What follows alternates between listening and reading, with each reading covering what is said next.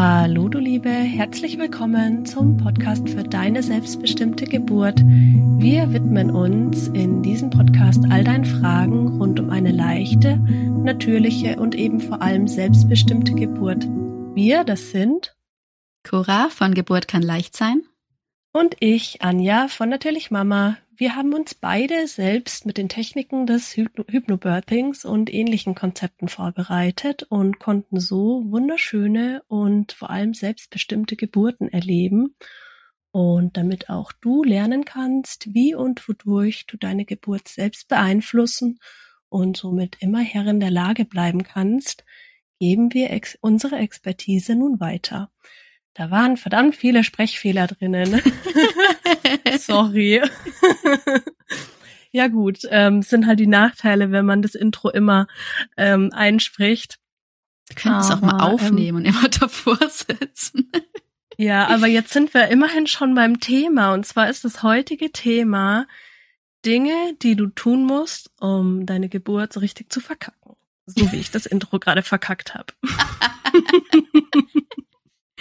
der genau, äh, genau, der Hintergrund ist der, ähm, wir sagen ja ganz oft, dass du ganz viel ähm, bei deiner Geburt selbst beeinflussen kannst. Und mir kommt da immer Unglaube entgegen. Also ganz viele Frauen sagen da, das stimmt doch gar nicht. Eine Geburt kommt, wie sie kommt, die kann man nicht planen. Ja, man kann sie auch nicht planen. Aber sie, sie sagen eben auch, man kann sie nicht aktiv gestalten. Man kann während der Geburt nichts selbstständig tun, um sie zu zum Beispiel zu verbessern oder Schmerzen selbstständig zu lindern, ohne dass man eben Hilfe von außen bekommt. Und ähm, der springende Punkt ist aber natürlich, dass du sehr viel tun kannst. Und um dir das heute mal zu verdeutlichen, drehen wir den Spieß einfach mal um. Und wie Anja gerade gesagt hat, ähm, wir erklären dir mal, was du alles tun kannst, um deine Geburt so richtig zu versauen. Und ähm, da merkst du ziemlich schnell, glaube ich, dass du wirklich ziemlich viel selber in der Hand hast. ja, ja. Also ähm, auch kurz vorweg, wir wollen hier niemanden jetzt irgendwie triggern oder ärgern oder mit dem Finger auf irgendjemanden zeigen. Also nehmt alles, was wir jetzt sagen, einfach ein bisschen mit Humor. Ähm, aber es muss einfach manchmal so ein bisschen auf die Spitze gebracht werden, damit äh, man den Punkt versteht. Wenn genau. euch was ärgert, dann könnt ihr uns das immer schreiben. Ja. So sieht's aus. Genau. Also ich fange mal an. Der erste Punkt, ähm, den du unbedingt beachten solltest, wenn du eine schlimme oder traumatische Geburt haben willst, ist natürlich, dich nicht vorzubereiten. Ganz logisch. Also alles, was ja. mit Wissen zu tun hat, ähm, rund um deinen Körper und rund um die Geburt, ähm, ist natürlich dazu prädestiniert, deine Geburt zu verschönern, zu verbessern. also bereite dich am besten gar nicht vor und wenn, ähm, dann nur so sporadisch. Mach auf keinen Fall irgendwelche Übungen, lern auf keinen Fall irgendwelche Techniken, äh, gerade Atemtechniken äh, solltest du auf keinen Fall beherrschen, wenn die Geburt schlimm werden soll. Und ähm, auch den Körper vorbereiten mit zum Beispiel Yoga oder mit der richtigen Ernährung. Darauf solltest du auch verzichten. Am besten nur auf der Couch rumliegen. Ja, und süßes Essen. Ganz, das ist, das ist ein guter Rat. Ja, ja. Haben wir nicht gerade den Traum einer Schwangeren beschrieben, auf der Couch liegen, süßes essen und einfach nichts tun? Oh, verdammt. Es fühlen sich ja. ganz viele getriggert. Ja, sorry, wenn du gerade schwanger bist und das hörst, aber ja. Ähm, was aber nicht bedeuten soll, dass es nicht Phasen darf, wo, äh, Phasen geben darf, wo man genau das tut. Also, ja. Ja, ist ja nicht so, dass man äh, sowas gar nicht machen darf. Das ist ganz, das ist, glaube ich, logisch. Ja. Das ist ja. wie ähm, kein Zucker essen, weil das macht dick. Ja, du kannst natürlich Zucker mhm. essen, das macht dich nicht dick. Aber wenn du halt nur Zucker isst, dann wirst du wahrscheinlich ja. dick. Genau, ja. Dann ähm, mache ich mal weiter mit dem zweiten Punkt. Und zwar, ähm, ja, wenn du so eine richtig schlimme Geburt haben möchtest, solltest du dir so viele schlimme Geburten anhören und am besten anschauen in Videos und äh, was auch immer für Formaten du findest. Denn ähm, ja, wie wir alle wissen, färbt das, was wir sehen, ähm, unbewusst in unbewusst in unser Unterbewusstsein ab. Was ist das für ein Satz? ähm, ich krieg das gerade irgendwie nicht auf die Kette, aber ich glaube, ihr versteht, was ich meine.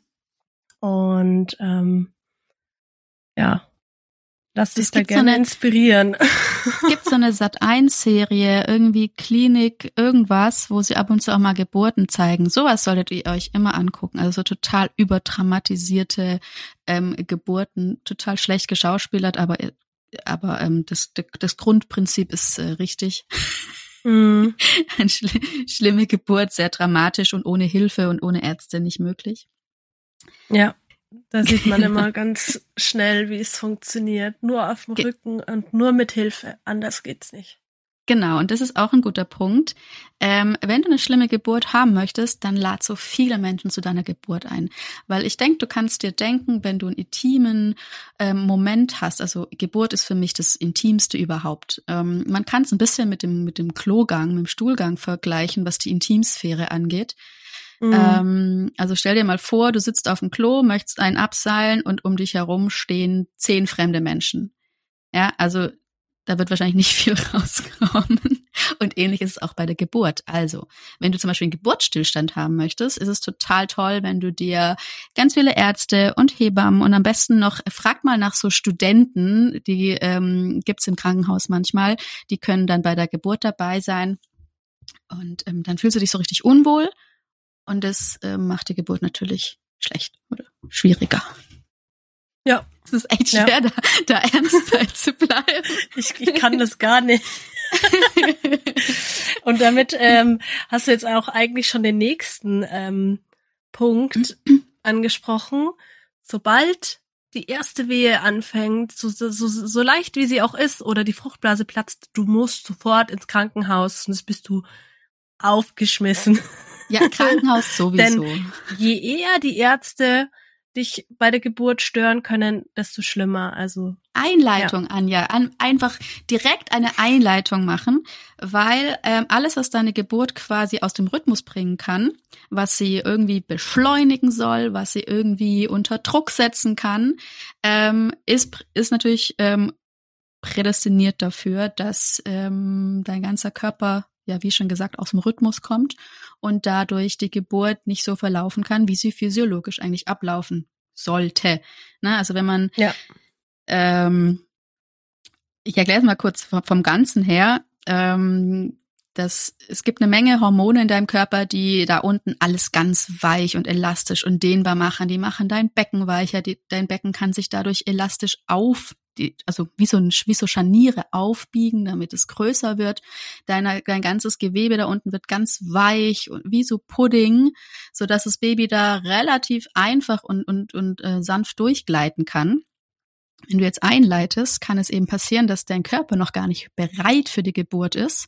Es werden zwar, ähm, er wird zwar auf Wehen getriggert, so dass ähm, deine Gebärmutter anfängt zu arbeiten, aber das Gewebe und dein Becken und alles ist noch nicht fertig, ist noch nicht bereit, ist noch nicht weich, ist noch mhm. nicht dehnbar. Und ähm, das dann, wenn du also einleiten lässt, ähm, das schmerzhafter wird, länger dauert, ähm, vielleicht sogar das Becken zu eng ist oder das Baby zu groß ist, einfach weil das Relaxin und das, ähm, also diese Hormone noch nicht arbeiten konnten und das Becken sich nicht aufdehnen kann. So, jetzt mhm. habe ich so viele, so viele Kommas gesetzt. Also, lass dich einleiten, ähm, lass dir einen Wehentropf geben, ähm, lass dich unter Druck setzen. Schnell, schnell, alles, was mit Zeitdruck zu tun hat, ist super, ja. wenn du eine Scheißgeburt haben möchtest. Am besten jeden natürlichen Verlauf gleich im Keim ersticken. Ja. äh, gut, das war schon ganz schön viel. Und ich habe das Gefühl, uns hasst jetzt schon jeder ähm, ja, auf dem Rücken legen. Unbedingt auf dem Rücken legen, weil die Schwerkraft, die würde dir nur helfen und das willst du in dem Moment nicht. Also unbedingt auf dem Rücken legen. Und ähm, was du mit der Rückenlage ist quasi gleich zwei in eins. Du erstens verhinderst du, dass dir die Schwerkraft hilft und du verhinderst das, was Cora gerade angesprochen hat, äh, dass sich das Becken ähm, bewegen kann oder beweglich bleibt, indem du einfach drauflegst, ist es blockiert und ähm, ja. Genau, das Scharnier ist blockiert. Sorgt für mög größtmöglichen Widerstand. Und Schmerzen, Schmerzen, das ist auch gut. Schmerzen. Also meine schlimme Geburt ist für mich auch mit sehr viel Schmerz verbunden und damit kriegst du richtig Schmerzen. Ähm Was auch total äh, hilft, wenn du starke Schmerzen haben möchtest, ist zum Beispiel das Licht anzumachen. Weil, mhm. ähm, muss ich auch wieder ein bisschen ausholen, dein, dein Gehirn ist in verschiedene Areale unterteilt, das weißt du. Und wir haben ein bestimmtes Areal, das heißt Neokortex. Und dieser ist dafür zuständig, dass wir wach sind, dass wir denken können, dass wir aktiv die Umwelt wahrnehmen können. Und ähm, ein, anderer Are ein anderes Areal ist eher für den entspannten Zustand zuständig. Der, in dem du zum Beispiel bist, wenn du träumst, wenn du schläfst, wenn du so abdriftest in Tagträume. Und genau in diesem Areal wollen wir sein, in diesem abgedrifteten. Dort werden ganz viele Endorphine ausgeschüttet, wenn der, wenn der aktiv ist. Und Endorphine, unser körpereigenes Schmerzmittel, macht, dass du keine Schmerzen hast. So, und wenn du jetzt aber den Neokortex aktivierst, dann geht das andere Areal aus. Ne? Das ist wie so an, aus, an, aus. Und der Neokortex ähm, wird zum Beispiel getriggert durch helles Licht oder durch Nachdenken. Also du kannst das Licht anschalten, mhm. du kannst dir von deinem Partner ständig irgendwelche ähm, komplexen Fragen stellen lassen oder von den Ärzten, auch ganz toll. Ähm, du kannst dich mit Handy-Dadelei ähm, wach halten und solche Sachen. Also immer schön im Neokortex bleiben, damit ja keine Endorphine ausgeschüttet werden, damit du ja nicht in diesen Dämmerzustand abdriftest. Dann kannst du jede Welle, äh, jede Wehe wirklich bewusst genießen. ja, ja. Und vor allem ähm, schüttet unser Körper äh, Melatonin aus, wenn es dunkel ist. Und Melatonin sorgt für mehr Oxytocin, was die Wehen anregt. Und das wollen wir ja äh, auch nicht bei einer schlimmen Geburt. Das soll schon möglichst lange Länger dauern. dauern. Ja, guter Punkt. Ja. Guter Punkt. Am ja. besten mit künstlichem Oxytocin. Das Natürliche wollen wir nicht. Gott. Fällt dir noch was ein? ähm, Pressen. Oh, Powerpressen, Unbedingt. ja. ja, ganz kräftig auf dem Rücken liegend, immer noch ganz wichtig. Sich anschreien lassen zu pressen. mit aller Kraft, bis du spürst, dass es so richtig brennt und wehtut und ja. Das ist schon makaber, ey. Oh, fällt mir, gerade nicht leicht. Mir fällt auch noch was ein, und zwar eigentlich ähm, tatsächlich das, was was uns allen eigentlich als total normal vorkommt, und zwar Untersuchungen. Also jetzt mal ganz abgesehen Stimmt. von von so einem Wehentropf, der ja beim Setzen schon weh tut. Und äh, das, weiß ich, wenn so ein so eine ähm, so ein Zugang nee, nicht, nicht Wehentropfen, Zugang wollte ich sagen. Wenn man so einen Zugang gelegt bekommt, ähm, das tut ja schon weh und dann hast du noch dieses Ding, das da ständig an der Hand äh, irgendwie befestigt ist, wo man nicht sich richtig bewegen kann und das ständig sticht. Also sowas sich unbedingt legen lassen. Und ganz ja, dann noch sind, Dauer-CDG am besten auch, dass du so richtig ja, schön richtig schön einfach gekabelt bist. Und das dich richtig schön nervt und der dieser Gurt am Bauch, der darf richtig schön eng sitzen, dass es dich richtig nervt. Und am allerbesten sind natürlich vaginale Untersuchungen. Ja, also wenn du total Ja. fein mit vaginalen Untersuchungen bist, dann brauchst du nicht machen lassen. Aber wenn du die total schlimm findest und die dich total nerven, ähm, du dich in deiner Intimsphäre verletzt fühlst, ähm, dich unwohl dabei fühlst, wenn jemand Fremdes dir da unten rein ähm, fingert.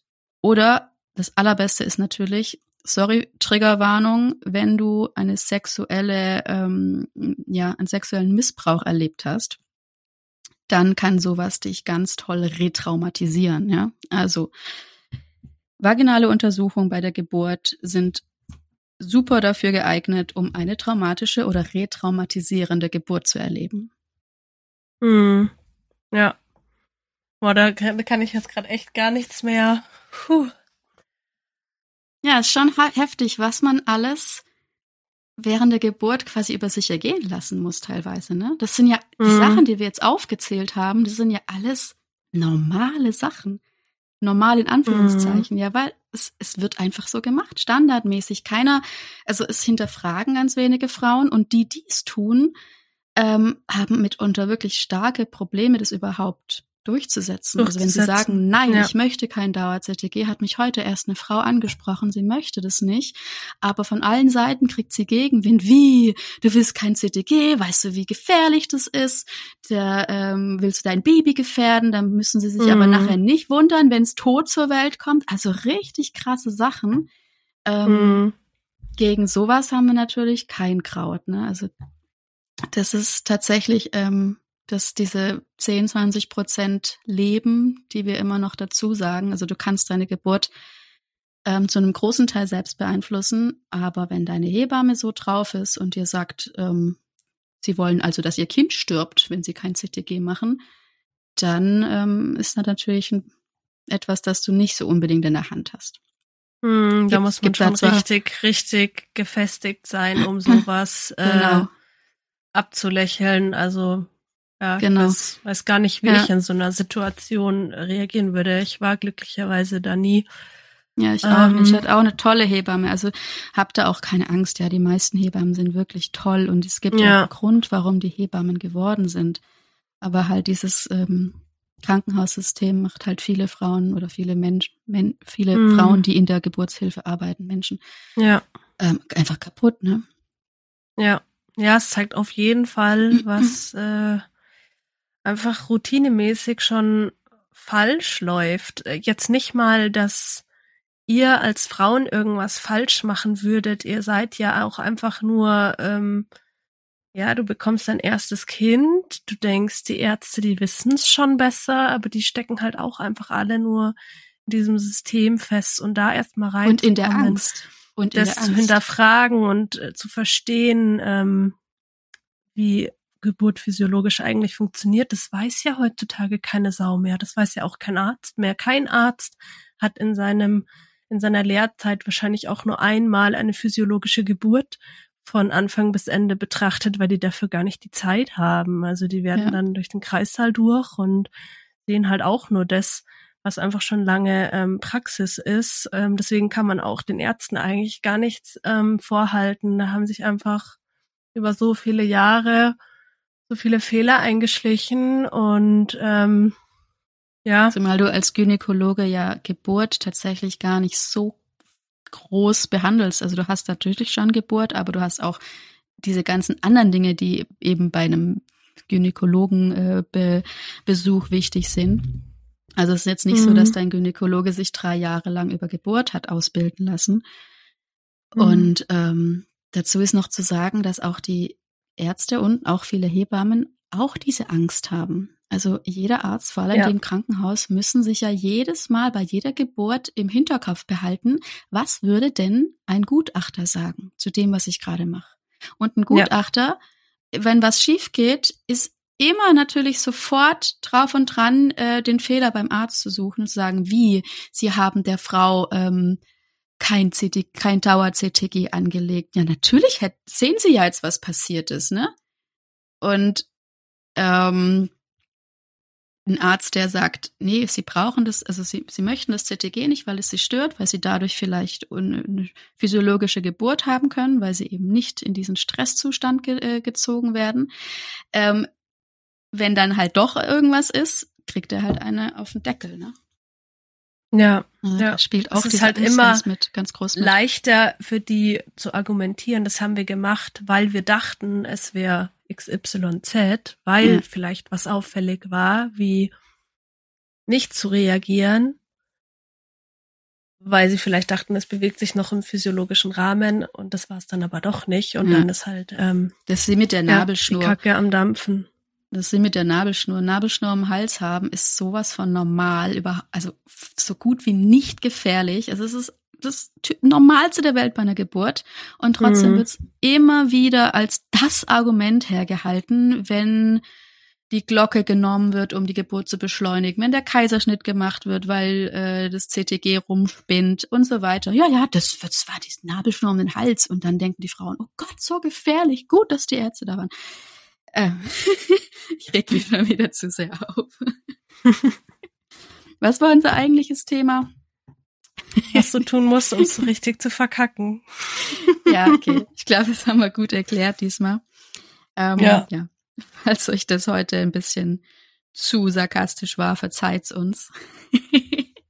Aber ich finde, wie gesagt, ähm, daran kann man wirklich sehr gut sehen, ähm, dass man ziemlich viel in der Hand hat, dass man selbstbestimmt ähm, einiges davon eben verhindern kann.